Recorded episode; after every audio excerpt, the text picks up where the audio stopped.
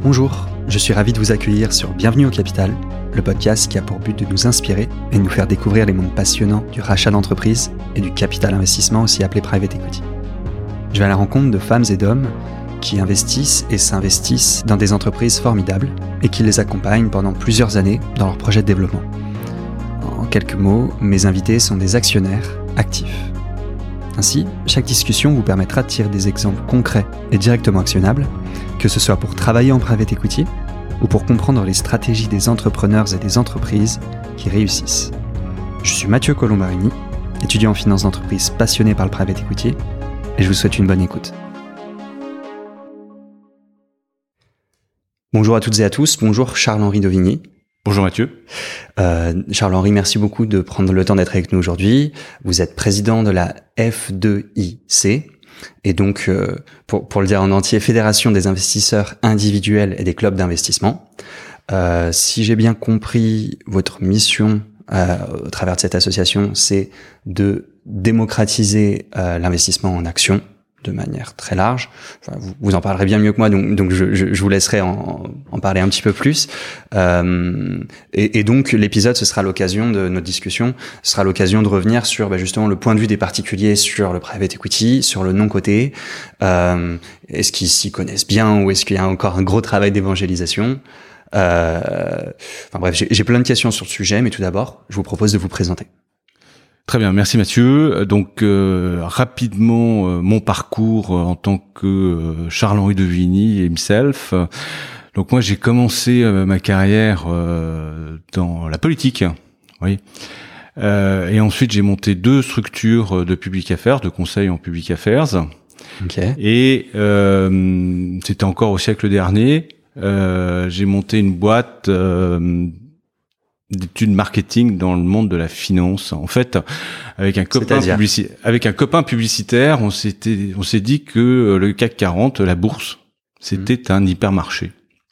Vous aviez des linéaires avec euh, un rayon food, vous aviez un rayon euh, banque assurance, vous avez un rayon euh, énergie et, et, que donc à partir de là, mmh. les entreprises se faisaient concurrence les unes avec les autres face aux investisseurs, qu'ils soient institutionnels ou particuliers. C'est-à-dire mmh. qu'un investisseur, il n'investissait pas uniquement à cause du prix, mmh. il investit aussi parce qu'il a confiance ou il pense qu'il y a des chances de développement en fonction du management, en fonction de la position stratégique, en fonction des produits, en fonction d'un certain nombre d'éléments, mmh. et que donc à partir de là, l'émetteur, qui est donc la société cotée, doit pouvoir euh, marketer son titre pour être mieux disant et en tous les cas se montrer plus beau que euh, son voisin. Donc BNP Paribas doit se montrer plus beau que AXA pour que les gens puissent investir dans BNP Paribas et non pas dans AXA. Bien sûr. Voilà. Et donc après, vous avez aussi euh, des têtes de gondole. Hein. Vous avez des, des introductions en bourse. Euh, mm -hmm. Donc mhm. en tête de gondole, vous avez aussi des soldes. Hein. Mm -hmm. euh, vous avez euh, des Alcatel.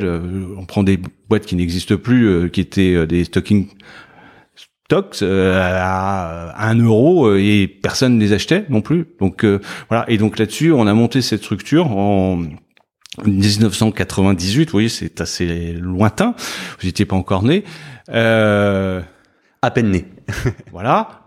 Et euh, là-dessus, euh, on a pas mal développé euh, cette euh, cette structure puisque à l'époque bah, c'était le boom des valeurs internet euh, ce qu'on a appelé la bulle internet euh, des années 2000 mmh.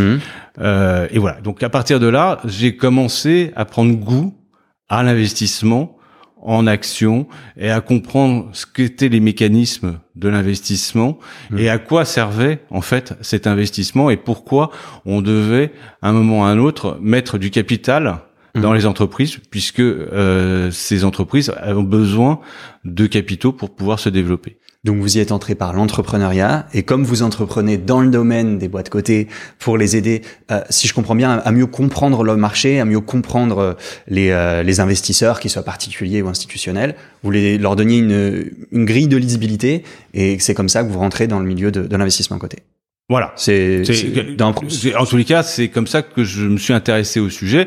Ensuite, euh, dans l'aventure entrepreneuriale, bah, il y a eu, euh, j'ai revendu cette entreprise à une autre structure euh, qui est maintenant qui a toujours pignon sur rue puisqu'elle s'appelle Opinionway et qui est donc devenu euh, quoi, un institut euh, d'études. Alors il fait pas que des études uniquement sur la finance, hein, c'est beaucoup plus large. Justement, eux, ils n'avaient pas ce, ce pendant sur la finance et donc je suis devenu directeur général délégué de, de Opinionway pendant plus de 9 ans avant de créer Reputation Edge que j'ai mmh. créé il y a maintenant 5 ans avec deux autres associés qui est un cabinet de conseil en stratégie de marque et d'influence dans un monde numérique. Donc là, nous, on intervient pour le compte de nos clients sur qu'est-ce qu'une marque.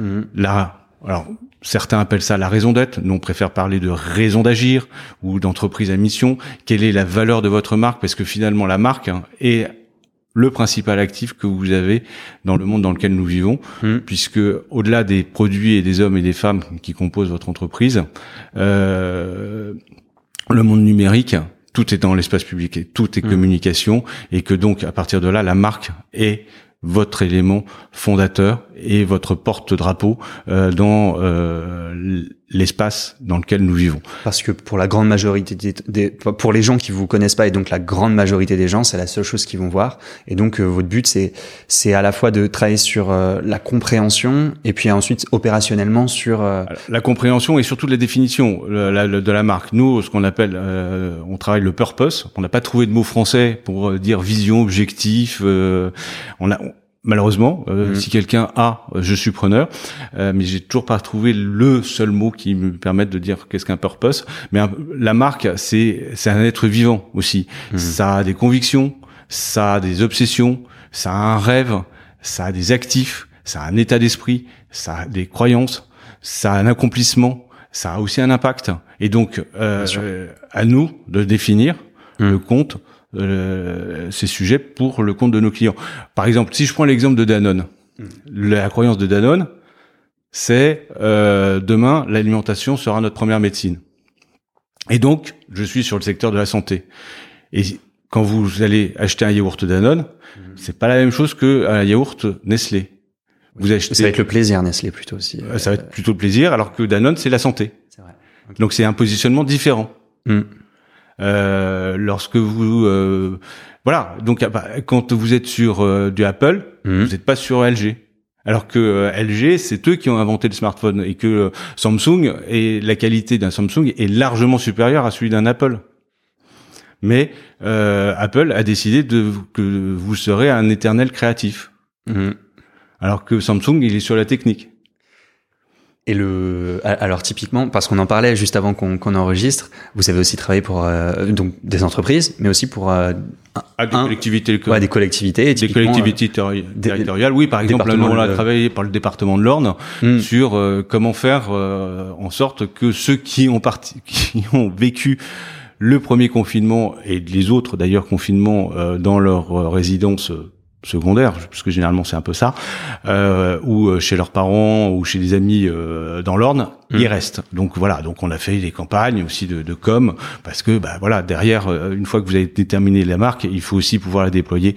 Voilà, et donc le département de l'Orne, on avait travaillé sur la marque, sur le logo, et ensuite on a fait une campagne sur le choix d'une vie n'est pas secondaire, par exemple. Voilà. C'était un petit clin d'œil et euh, d'ailleurs ça a pas mal fonctionné puisque euh, les collèges de l'Orne se sont remplis après nous depuis euh, deux ans. Comme quoi les gens sont restés. Oui, puis oh, c'est un département vachement sympa. Ouais. Ouais. Euh, et, et, donc Reputation Edge, donc ça fait cinq ans que vous l'avez, que vous avez commencé l'aventure. Voilà, avec donc trois personnalités très différentes puisque j'ai deux autres associés L'un qui est Philippe Lenchener, qui a dirigé donc des agences de publicité, hein, puisqu'il a dirigé Publicis Conseil, Sachi, McCann. Hmm. Un de ses principaux clients euh, chez McCann, c'est Nespresso. Euh, donc il vient du métier. Donc il vient du métier, par exemple, et il a travaillé pour le quinquennat précédent avec le président Hollande sur euh, qu'est-ce que la marque France. Donc il a réussi à définir qu'est-ce qu'était la marque France. Ensuite, euh, l'autre associé, c'est Pierre Vallet, qui lui euh, vient du monde du numérique. Euh, puisque depuis plus de 20 ans, euh, il travaille dedans, et il était l'homme qui s'occupait de tout le numérique chez Image7, qui est une agence corporate de communication. Oui, ok, de Anmeo. Voilà, tout à fait, Anmeo. Ok, ouais, qui est une référence. Qui est une référence dans le, dans le domaine. Et donc moi, qui étais directeur général délégué d'Opinionway et qui était plutôt corporate mmh. et opinion et euh, savoir ce que les gens arrivent à penser à études euh, data, euh, l'analyse de la data et l'analyse de l'opinion. Voilà. Et donc, trois super complémentaires au final. votre... Voilà, et donc ça permet d'offrir à nos clients une approche très différente par mmh. rapport à d'autres. Si on regarde, par exemple, bah, parce que dans le monde financier, on a fait quelque chose qui était très drôle, c'est pendant le premier confinement.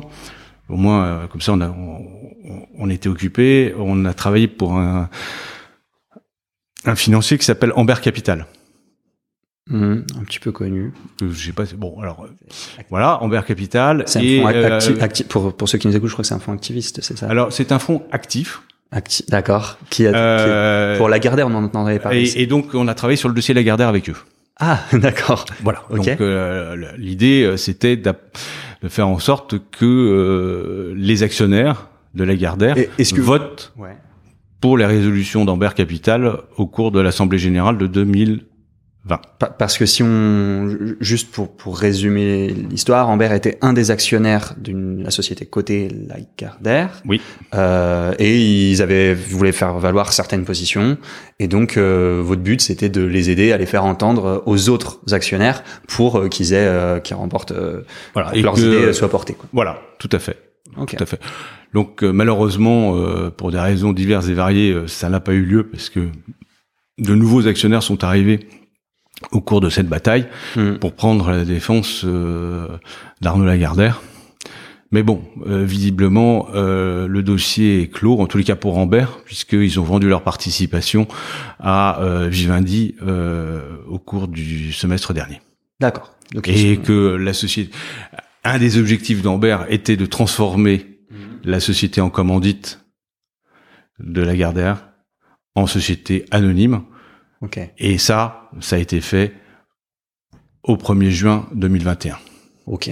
Donc 1er euh, juillet, pardon, excusez-moi.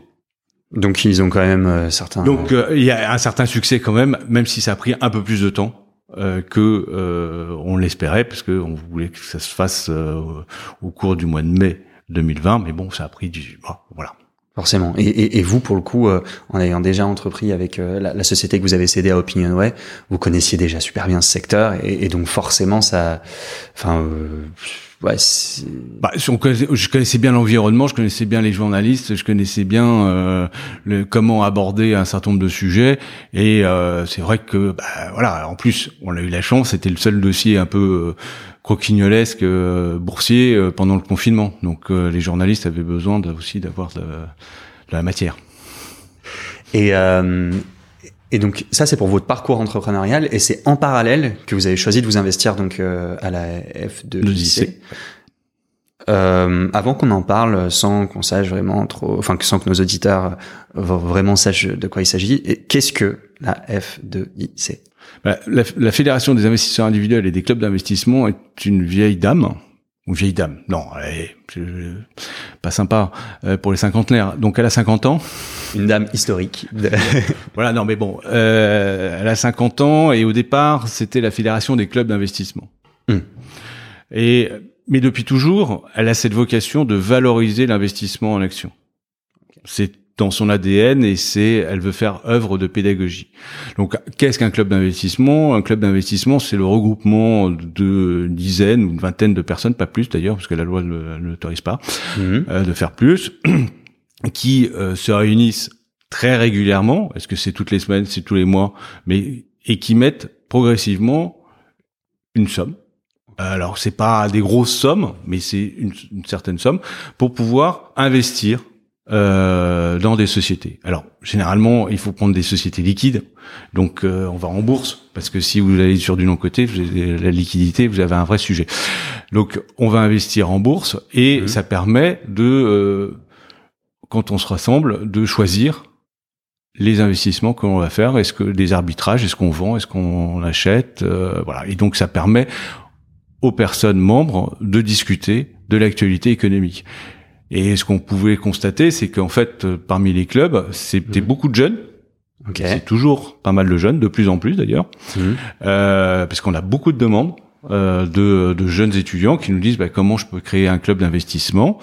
Et aussi des gens qui sont euh, à la limite de, prendre leur retraite hein, et c'est un moyen pour eux de se dire bah tiens euh, je vais rester un peu dans la vie active. Ça me permet de continuer à lire euh, la presse économique et financière de me tenir au courant et puis en plus comme c'est régulièrement c'est c'est sorte de groupe de travail et voilà. il y a aussi un côté très convivial voilà il y, a, y a 15 jours j'aurais rencontré un, un, président de club qui est à Annecy, euh, qui me dit bah voilà, euh, on est une bande de copains et on se réunit euh, une fois par mois tous les samedis matins, on prend notre petit déjeuner ensemble et on fait la, la revue mensuelle de, de notre portefeuille et ensuite chacun dit ce qu'il a envie de faire mmh. et chacun apporte ses idées et donc ça nous permet pendant le mois de regarder tel ou tel secteur et d'analyser telle ou telle entreprise dans tel ou tel secteur si on souhaite investir dans tel ou tel secteur. Par exemple, si on veut aller sur le secteur euh, des semi-conducteurs, mmh. qui est un sujet tout à fait d'actualité, eh ben, est-ce que je vais plutôt aller sur un tel ou un tel? Mmh. euh, Voilà. Ça, c'est un, c'est un bon moyen aussi de convivialité. Le, club d'investissement, euh, c'est un lien social en plus d'être euh, d'être un lien avec l'économie, d'être une réflexion. Euh, c'est et quand moi j'en ai pris la présidence il y a bientôt huit ans, c'est transformer aussi cette fédération puisque elle a vocation à valoriser l'investissement en actions. Il n'y a mhm. pas que les actions cotées, il y a aussi les actions non cotées euh, il faut aussi valoriser euh, toute personne qui met de l'audace dans son épargne. Moi, je ne parle pas de risque, je parle d'audace, euh, parce qu'il faut pas être anxiogène. si vous voulez parler de, de risque, à ce moment-là, on peut parler de crypto-monnaie. mais quand on investit en action, généralement, quand on le fait de manière intelligente, le risque il est modéré et qu'au contraire, l'audace paye. Hum. Mais au-delà de ça, il y a le non-côté, il y a le côté, il y a la gestion directe, mmh. c'est-à-dire j'investis moi-même et je suis propriétaire de ces actions. Mmh.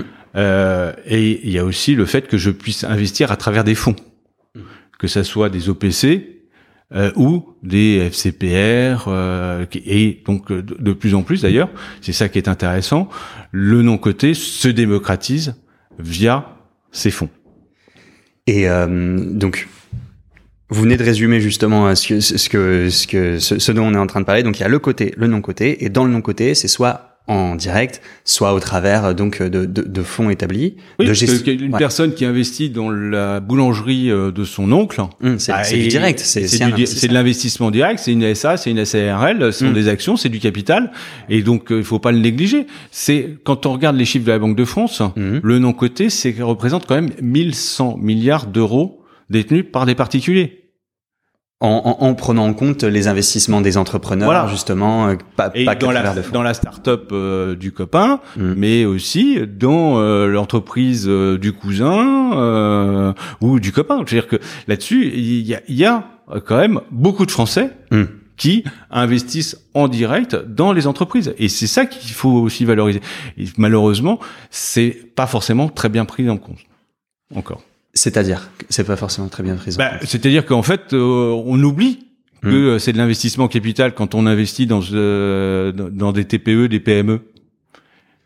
Ah oui, dans, dans, le sens où on, on, voit plus le côté aventure, bah, audacieux, aventure entrepreneuriale que le côté c'est aussi de l'investissement quoi. c'est ce que vous voulez dire. Et puis aussi on voit pas euh, que c'est des gens qui ont mis de l'argent quoi. Je veux dire que euh, hmm. euh, dans une PME, quand vous allez voir votre boucher charcutier, vous, vous dites pas bah tiens il a mis quand même de l'argent. C'est un hmm. investissement. Alors on pense et donc on pense que bah il s'y fait financer par une banque et donc on parle beaucoup de financement bancaire. Ça c'est un vrai sujet. Euh, sur le financement des entreprises, puisque euh, en France, mmh. allez, ça dépend les chiffres, mais bon, moi je suis plutôt autour de 70%. Euh, le financement des entreprises se fait par les par les banques, et 30% en capital. Ok. Aux États-Unis, mmh. c'est totalement différent. C'est 30%, voire 25% prêt bancaire, et le reste c'est en capital. Parce qu'ils se...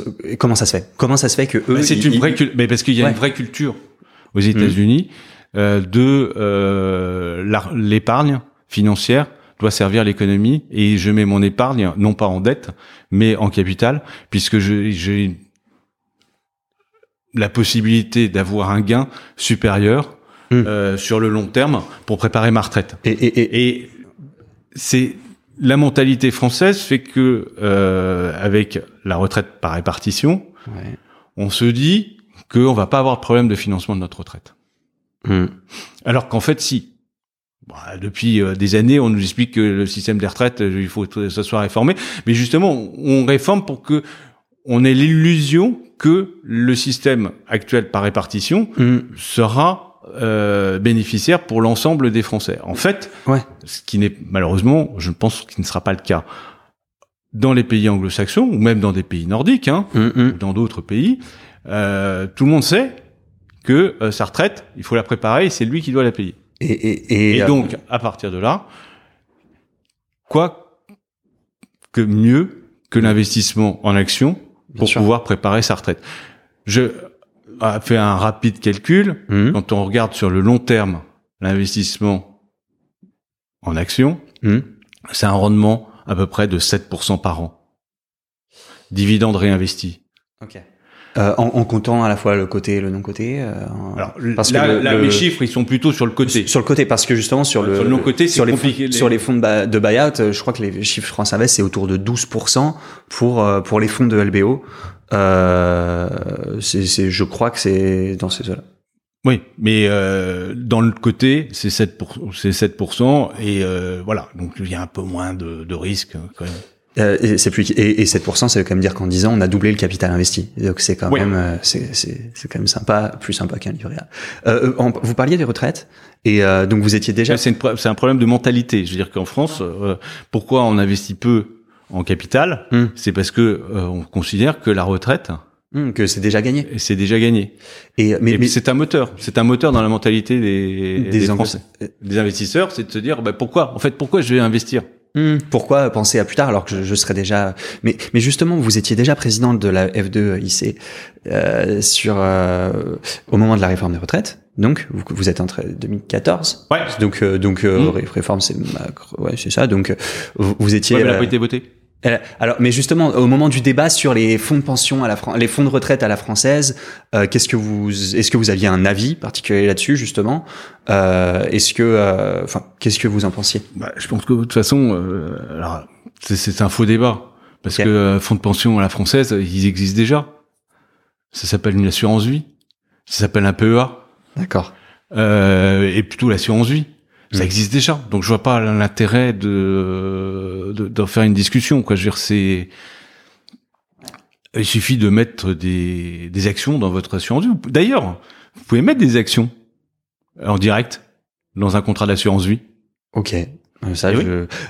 Et, ça me fait penser aussi, vous parlez de l'assurance vie, vous m'aviez dit au, téléphone, mais comment s'était appelé euh, il y a quelques semaines, euh, que vous aviez poussé pour il y a le PEA jeune. Le PEA jeune. Qu'est-ce que oui, c'était bah ça, on l'a fait sur le loi Pacte. En fait, mhm. euh, le PEA jeune, euh, on peut pas ouvrir de PEA avant 25 ans, sauf si vous l'ouvrez, vous sortez du foyer fiscal de vos parents. Dans un foyer fiscal, vous ne pouvez avoir que deux PEA. Ok, d'accord. Voilà. Au-delà, c'est pas possible. Donc les enfants, à partir de 18 ans, s'ils veulent ouvrir un PEA, et ils étaient obligés de sortir du foyer fiscal de leurs parents. Ce qui peut être compliqué pour. Euh... Alors, ce qui n'est pas forcément très rentable pour les parents. Mm. Voilà. Donc notre combat a été de euh, dire, bah non, euh, finalement, euh, permettons mm.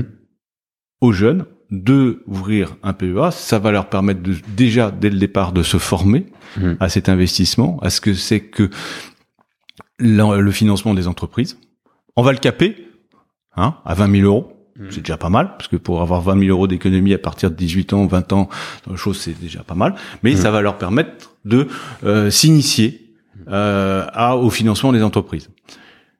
Et ensuite, à 25 ans, bah, ils, ils ont leur PEA, ils reprennent leur liberté. Là, ils peuvent augmenter le plafond jusqu'à 150 000, voire 225 000 s'ils ouvrent un PEA PME à côté. Ok. Euh, et puis c'est leur propre foyer fiscal, puisqu'à 25 ans, ils, ils, deviennent indépendants fiscalement. Et ils sont donc sortis du foyer fiscal de leurs parents. Mais si ils vendent mmh. avant mmh. les 5 ans ou les 8 ans, eh ben, euh, ils bénéficient de euh, la fiscalité euh, commune, euh, c'est-à-dire le, le PFU de 30%. Ils payent 30% s'ils sortent avant. Ok. D'accord, hyper clair. Et, euh, et donc, je, trouve que c'était important parce que comme euh, comme je vous l'ai dit, on est ah par pas mal d'étudiants, et pas mal d'auditeurs qui ont des enfants entre 18 et 25 ans, et donc euh, autant commencer tout de suite à ouvrir. Euh, soit ça, soit soit eux-mêmes ont entre 18 et 25 ans, et donc, ah, bah, donc allez-y, dites à vos parents que vous pouvez ouvrir un PEA sans sortir de leur foyer fiscal. Sans peser euh, fiscal. Ok. mais euh, je, pense que c'était important de, de, de, le dire. Et euh, donc. Non, mais c'est vrai que la fiscalité joue un rôle très important dans l'investissement en France. Ouais. Euh, puisque euh, l'État compense certains manques en créant des niches fiscales. Euh, vous avez des niches fiscales par euh, l'investissement dans les dom-toms, vous avez des niches fiscales euh, en investissant dans les forêts, vous avez des niches fiscales dans le cinéma, vous avez des niches fiscales dans l'immobilier, vous avez des niches fiscales par, dans un certain nombre d'environnements.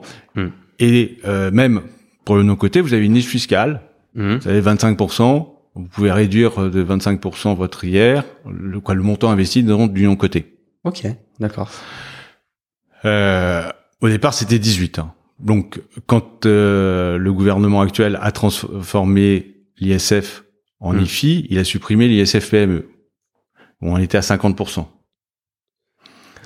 De la, mais, et donc, sur l'investissement non coté hier, on était à 18. Donc, ils nous l'ont porté à 25 pour essayer d'équilibrer un peu parce que euh, l'ISF PME a fait beaucoup de bien pour l'investissement dans le non coté. Euh, mais bon, c'était réservé comme une population dite de riche parce qu'il fallait payer l'ISF. Oui. Donc, euh... donc euh, mais en ce qui me concerne et nous notre combat un peu euh, au sein de la, la fédération, c'est euh, de dire bah voilà un investisseur, un, contribuable, le mois de mai, il fait sa déclaration d'impôt et il voit qu'il y a un certain nombre de niches. Mmh.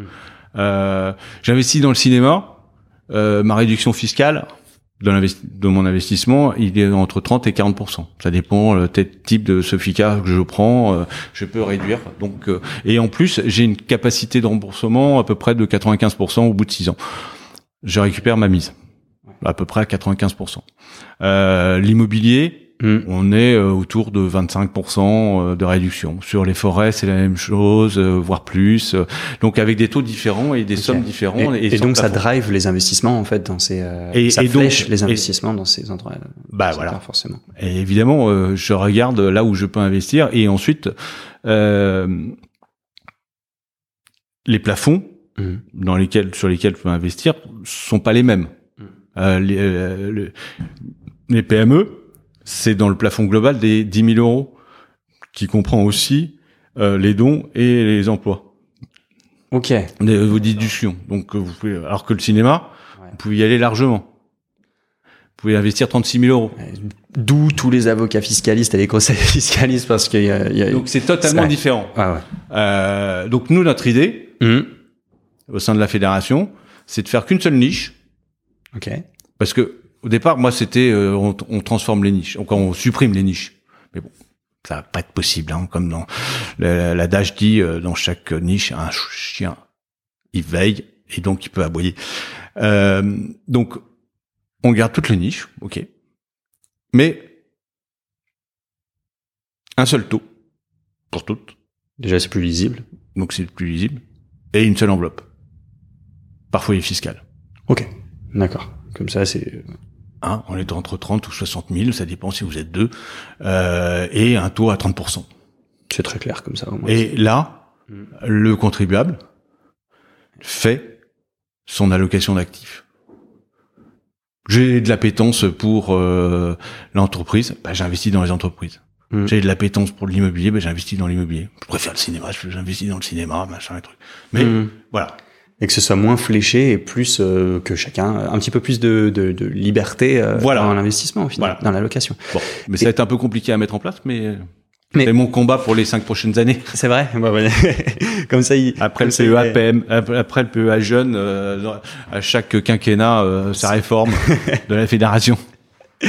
Et euh, le, mais la fédération, justement, comme vous m'avez dit au début, elle n'est plus sur des clubs d'investissement, donc plus sur le côté. Le, moi, je voulais vous demander, et, et, et c'est hyper intéressant. Du coup, on a 120 000 membres hein, au sein de la fédération, c'est quand même, euh, c'est quand même pas mal. Ah oui, oui.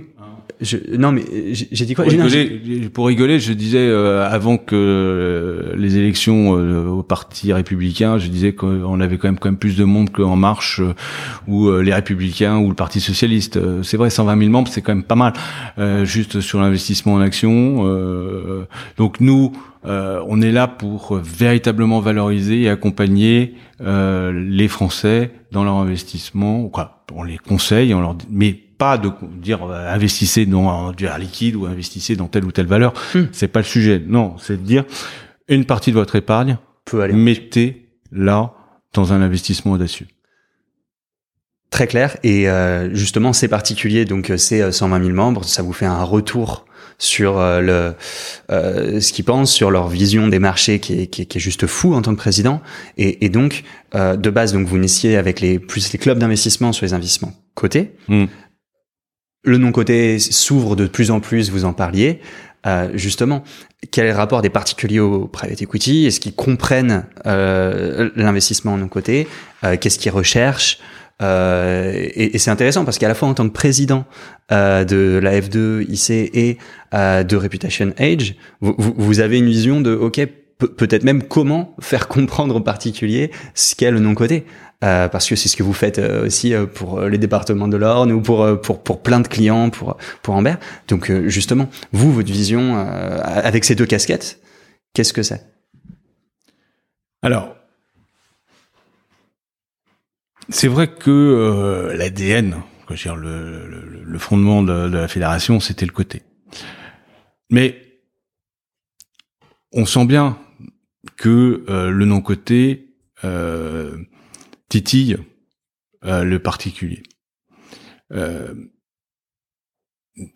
du fait aussi parce que les professionnels se sont montrés et que euh, le private equity ou le venture capital euh, et c'est aussi développé. on le voit bien avec ce qui se passe sur les licornes. Donc, petit détail, vous avez vu en, en arrivant que nous sommes les organisateurs des trophées des futures licornes. Euh, au sein de Reputation Age. Donc euh, depuis non mais dans l'entrée vous verrez vous avez le et, et, et, je crois que c'est comme ça que vous connaissez Jean-Pascal Brivadi. Euh, c'est comme ça que bah oui parce que M Lyon est partenaire des trophées des futures licornes. Euh, donc c'est quelque chose qui et c'est une sans fausse modestie, c'est une de mes idées. Euh, c'est, ça donne de la visibilité. Ça donne de la visibilité et ça a plus de, c'est, on va fêter notre cinquième euh, cérémonie, euh, alors que euh, voilà, on a pu détecter depuis cinq ans sur les 23 licornes françaises, mmh. on en a détecté 17. Il y en a deux, on les avait détectées, mais le problème c'est qu'elles sont devenues licornes avant la cérémonie. Donc euh, on peut pas dire question de timing. Ah, c'était une question de calendrier, euh, voilà. Donc on en a quand même pas. Euh, donc grâce à EM Lyon d'ailleurs, euh, on a une procédure et une sélection euh, draconienne des entreprises. Et donc ce qui fait que les Français s'intéressent à ce type de financement de start-up et de voir comment ces start-up peuvent évoluer et avoir de l'argent pour se développer à l'international. Hum. Et nous, au sein de la fédération, euh, on s'intéresse aussi à ce sujet parce que les gens nous posent des questions euh, et c'est pas que euh, des, des, des, questions théoriques. Hein, c'est il y en a un hein, qui me dit bah voilà maintenant comment je fais? Moi je vois toutes ces levées de fonds et je fais comment moi pour y participer? Est-ce que c'est réservé qu'aux riches? Alors c'est vrai, euh, on voit euh, que euh, beaucoup de familles office participent au départ en, en VC pour mmh. le départ de ces de ces startups, mais moi particulier, comment je peux faire? Ah, bah voilà, ça c'est un, un, vrai sujet et heureusement certains fonds ou certains organismes ont pris, ils se sont dit bah oui, mais nous aussi on peut le faire. On peut vous accompagner. On peut créer des fonds hmm. euh, pour vous permettre, vous particuliers, d'investir dans l'avenir et dans euh, ces, ces, entreprises. Alors après, il faut aussi voir que euh, dans le private equity, beaucoup d'argent investi par les fonds sont aussi de l'argent des particuliers. Mais au travers des assurances. à travers les assureurs à travers les, les, fonds institutionnels qui euh, investissent dans, dans, tel ou tel fonds. Donc c'est aussi de l'argent des particuliers. Hmm. C'est juste qu'ils s'en rendent. Mais le particulier ne s'en rend pas compte. Hmm. Il ne le sait pas. Lui, il a fait confiance à un, à un distributeur qui lui dit bah, on va voilà, vous pouvez acheter tel ou tel produit. Et dans ce produit, il y a une partie de, de private equity. Mais ça, hmm. il le sait peu, ou en tous les cas, il sait pas très bien où ça va aller.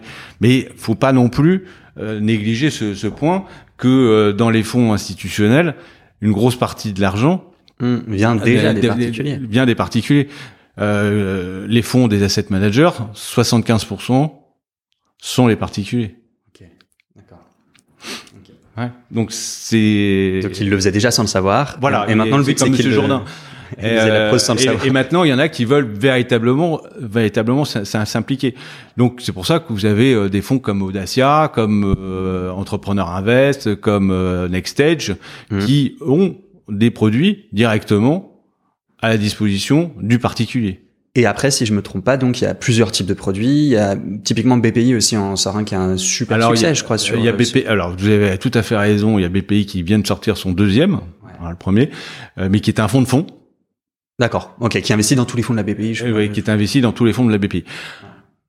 Alors, sur ces sujets-là, moi, je tire l'attention des, des particuliers, c'est de regarder les frais.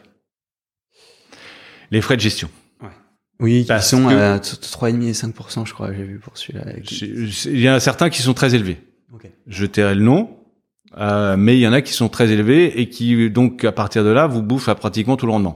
Et il faut rester 10 ans. Euh, enfin, c'est, c'est. Ah oui, non, mais c'est un investissement qui est peu liquide. Donc ça, il faut aussi prévenir les, le particulier que c'est un investissement sur le long terme entre 6 et, et 10 ans. Hmm. C'est peu liquide. Mais bon, après. Euh, et, et, et, ça, si pareil, si je me trompe pas, donc typiquement BPI c'est indirect. Euh, avant c'était ticket, je crois 5000, maintenant c'est abaissé à 3000 pour le deuxième fonds. Enfin, c'est c'est du vraiment direct direct. Euh, typiquement, euh, c'est je crois Apax qui a un fonds qui lui est disponible via assurance vie. Et là, pour le coup, par contre, ils arrivent, je sais pas comment, à apporter, je crois, de la liquidité trimestrielle de la liquidité. Est-ce que ça c'est euh, c'est ce qui est recherché du coup plus par les particuliers? C'est euh, c'est des fonds qui vont être plus. Qu'est-ce qui est important? C'est quoi? C'est la bah, liquidité? Je pense que euh, si on veut absolument chercher la liquidité, euh, il faut prendre du côté et euh, il faut pas se tromper. Il faut que le, la personne qui va investir dans le non côté, il le sait pertinemment. Il faut lui expliquer que c'est pas liquide. Euh, et vouloir créer comme c'est H2O aussi, vous avez vu euh, chez Natixis, il avait une partie euh, en non côté, une partie en côté, et donc il était obligé d'avoir une liquidité hebdomadaire, euh, voire euh, quotidienne. Bah, ça, à un moment ou à un autre, le, le fond il est hybride et mmh. ça, c'est compliqué. C'est très compliqué. Alors, on peut trouver des formules, mais c'est très compliqué et ça a un coût. Mmh. Donc, euh, moi, mon opinion, après, euh, je suis prêt à regarder tout ce qui peut se faire, mais euh, c'est-à-dire que, voilà, euh, ok, je mets 15% dans, du non-côté, je sais que bah, je suis bloqué pendant 6 ans, 7 ans, 8 ans, 10 ans. Et j'y touche pas, parce que je sais que je ne vais pas en avoir besoin. Euh... Et, et c'est vrai que l'offre est très large aussi. Euh, dans les fonds de plus en plus qui proposent des choses de particulier. Le, moi, l'épisode là pour le préparer, donc j'ai parlé avec Sylvain et, et Maxime de Altos euh, Invest. Je sais pas si vous connaissez. De base, c'est Altos Patrimoine, la marque. Ils ont créé Altos Invest, qui est vraiment une marque spécialisée pour conseiller les gens justement pour investir dans les fonds de PE. Euh, et, et, justement, donc ils ont plein de retours de leurs clients actuels qui veulent investir, mais, mais ils sont nécessaires parce que, bah, à part avoir énormément de temps à passer, il y a tellement de fonds en fait euh, quand on veut pas faire du direct que c'est un temps un, temps monstre et il y a même moins d'informations pour l'instant que sur le côté. Est-ce que aussi le, fait qu'il y ait moins d'informations, c'est un frein, vous pensez, ou est-ce que euh, bah, il y a moins d'informations C'est pas les freins bah, le, le, le principal frein, c'est la valorisation. C'est-à-dire comment valoriser euh, tous les ans euh, ou tous les tous les semestres euh, votre fonds? Ok. C'est faire bah ouais. Bah oui, comme, tant que vous n'avez pas vendu, vous pouvez pas valoriser votre ou tant qu'il n'y a pas eu d'augmentation de capital parmi vos participations, hmm. vous ne pouvez pas connaître la valeur de l'entreprise dans laquelle vous avez investi. C'est compliqué quand même. C'est surtout en VC, je pense. Oui, mais même en, bah, en PE aussi. Et, euh, et, et, après, c'est tant, que vous n'avez pas de valorisation, euh, vous avez une estimation? Tant que c'est pas vendu, euh, oui. Tant que c'est pas matérialisé. Pas vendu, tant que c'est pas, vous n'avez pas eu une augmentation de capital, vous pouvez hmm. pas savoir. Donc comment, voilà, ça c'est un des freins sur l'investissement, parce, que le, le, particulier aime bien savoir combien lui rapporte son investissement, et ça de manière au moins tous les ans. Mais ça, mm, mm, mm. Euh, un jour, je discutais avec euh, un, particulier qui me disait ah c'est fantastique, euh, je viens de faire un, là, je, viens d'avoir mon gérant de, de, de mes fonds, euh, j'ai fait plus 40% en six mois sur un fonds de PE.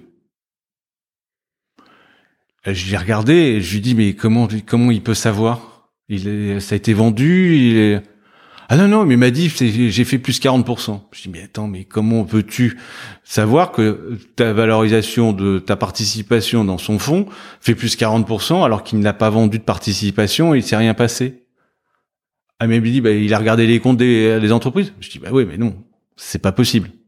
Donc il faut aussi faire attention au mirage du, du vendeur de fonds euh, qui euh, va expliquer que en fait un fonds PE fait de non coté fait beaucoup mieux qu'un fonds d'entreprise cotée. Parce que la transparence elle est moindre en termes de oui. Bah, et après ce qui le seul moyen de vraiment comparer c'est de regarder des, vintage équivalents et de regarder la performance sur 10 ans sur et, et mais, mais ça en tout cas de moi ce que j'avais l'impression de lire c'est quand même sur le non coté euh, parce que c'est plus audacieux, comme vous le dites, euh, c'est euh, quand même plus rentable sur le long terme, enfin sur les fonds de LBO en tout cas, euh, de buyout, que le côté de. Oui, mais bon. mais, mais après, faut savoir si on peut bloquer l'argent, s'il y a, il y a ah, question Et donc, si c'est plus rentable, c'est parce que vous êtes vous, y êtes resté plus longtemps et que c'est un investissement plus long terme. Hmm. Je suis tout à fait d'accord, mais après vous avez aussi quelques casseroles. Moi, un fonds, les, des, investisseurs, euh, euh, des boîtes d'investissement qui vous disent qu'ils ont que des succès, j'y crois pas un caramel mot. Oui, oui, Et, euh, euh et moi, tous les investisseurs d'ailleurs que j'ai sur Bienvenue Capital, euh, dit, on se pense tous au moins une fois. Parce que c'est c'est euh, c'est c'est euh, au moins. c'est j'espère un peu plus quand au même moins, parce après euh, c'est s'ils ont que 90% de succès et 10% d'échecs euh, bah, j'y crois pas trop. pour, pour le coup pour le VC je crois que c'est deux ou trois très bons succès pour pour cette pour, pour cette qui marche pas. Pour le LBO il vaut mieux qu'il y ait pas trop de pommes non plus hein, parce que oui il vaut mieux éviter Non, mais après, vous avez une autre possibilité, euh, c'est euh, d'investir directement dans les sociétés euh, de gestion de fonds qui sont cotées en bourse. Hein. Vous avez Antin qui vient d'entrer en bourse, vous avez mmh. Audacia qui vient d'entrer en bourse. regardez Audacia, là encore ce matin, je lisais dans le journal que il lançait un fonds sur le ils ont des fonds Ils ont, ils ont fait un fonds sur le quantique, ils ont, ils font un fonds sur le spatial. Oui. Euh, donc je lisais ça encore ce matin euh, dans la presse. Euh... Et juste petit aparté pour nos auditeurs, c'est je crois l'épisode 22 avec avec euh, Charles Becbédé justement d'Audacia. Donc voilà, si vous voulez en savoir plus sur ce que vient d'évoquer Charles-Henri Dovigny, vous pouvez aller écouter l'épisode. voilà. Non mais vous avez aussi donc Ardian évoque une entrée en bourse. Euh, vous avez Euraseo. Euraseo, c'est quand même plus 300% en 10 ans. En 2021, c'était plus 38%. Bon, Vindel a fait un peu moins, c'est 110% euh, en 10 ans. Mais euh, vous avez aussi Next Stage. Il y a plein de, structures. Mmh qui euh, se sont mis, sont cotés et donc vous, permettent d'investir. Mais je reviens sur l'histoire de la liquidité euh, et sur le fait d'investir en direct dans des PME, parce que je sais qu'il y a pas mal de, il y a certains acteurs qui réfléchissent mmh. à créer des moments de liquidité pour les PME et donc permettre aux particuliers d'investir dans les PME. Vous avez deux structures actuellement qui s'appelle euh, Caption ah oui, et Pemex. Et, et, et qui le font pour l'instant sur la start-up. Les, Alors Caption fait sur les start-up, ouais. alors que euh, Pemex euh, veut le faire, en tous les cas ce que j'ai vu, mmh. veut les faire sur les PME, d'abord pour l'actionnariat salarié, mmh. permettre aux salariés, de... devenir actionnaires de leur boîte et de créer des moments de liquidité pour pouvoir en sortir, et donc après d'élargir. et donc euh, ils sont sur deux créneaux un peu différents. Un Caption, c'est startup, donc c'est vraiment très audacieux. Mm. Euh, et Pemex, c'est sur... Euh, Comment vous dites, pardon, Pemex? Pemex, P-M-E-X. Ok, d'accord. P-M-E-X. PME Exchange. Ah, c'est pour ça. Et, et c'est ça, et c'est essayer d'apporter de la liquidité au, au, au non-côté, donc à l'illiquide par, par nature. Hyper, ça, c'est hyper intéressant. Et, euh, vous, et, ça, je pense que c'est aussi un élément. Et donc, à partir de là, ça va permettre aux particuliers d'aller investir dans les entreprises de sa propre région. Où euh, je suis euh, intéressé par le secteur de la santé, euh, je vais pouvoir aller directement investir, mais sur le long terme, dans des entreprises de santé, des grosses PME qui ont besoin de nouveaux capitaux, parce que pour, je, je rappelle quand même que le capital est là pour aider les entreprises à se développer et que euh, quand on rentre en bourse, c'est quand même la rencontre entre des investisseurs et une entreprise qui a besoin de nouveaux capitaux. Bien sûr. Après, la bourse crée la liquidité pour que l'investisseur puisse en sortir, mmh. mais euh, toute entreprise qui a besoin de financement euh, va chercher des capitaux, et donc soit à travers les fonds, soit à travers la bourse on arrive un petit peu sur, enfin, on s'était donné un timing et du coup, je, je, je, je suis le maître des horloges aujourd'hui, donc c'est, je, me dois d'avancer, un petit peu, mais juste. Euh, c'est vrai que vous avez pas mal de questions. Pour, ce, je vous avais dit que j'avais préparé. euh, si on doit résumer, qu'est-ce que vous conseillez aux investisseurs particuliers? Ah. Euh tout d'abord, de faire ce qu'ils ont envie de faire, d'investir là où ils veulent investir, de connaître les, les, entreprises dans lesquelles ils veulent investir. Ça, c'est le premier point. C'est faites confiance à vous-même et allez dans les directions qui vous intéressent. ça, c'est le truc bateau, mais c'est quand même très important. Ensuite, euh, ne pas mettre tous ses œufs dans le même panier, bien évidemment. Euh, il faut euh, l'audace, c'est bien, mais il faut la partager. Euh, Sinon, ça devient de la témérité. Là, euh, euh, oui, ou ça devient, le, oui, c'est de l'acharnement et, euh, et c'est pas terrible. Euh, voilà, et, surtout, euh, faut pas hésiter de prendre conseil auprès de de, de pros, euh, parce que on ne sait pas tout.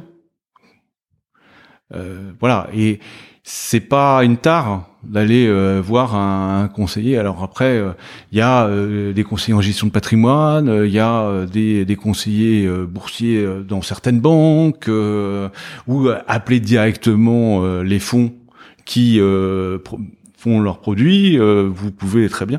Et et c'est pas forcément des sommes euh, très importantes. Je pense que sur euh, euh, les, les, les, sociétés telles qu'on les a citées, la Audacia, Entrepreneur Invest ou Nextage, le, le, ticket moyen, comme vous l'avez dit, pour BPI c'est 3000, les autres ça doit être autour de 5000 euros. Donc pour un premier ticket, c'est pas et eux vont aussi faire un fonds diversifié. Hmm. Donc ça c'est c'est important. Après, moi, je rêve qu'il y ait un fonds de fonds euh, qui nous permette d'être dans un livret euh, sur le non-côté. Mais bon, je sais qu'il y en a certains qui réfléchissent à ça. Ce serait quoi, pardon, la différence avec euh, ce que fait BPI Une certaine liquidité. Ok, d'accord, parce que quand c'est sur un livret, c'est plus, plus, plus liquide. Ok. Euh,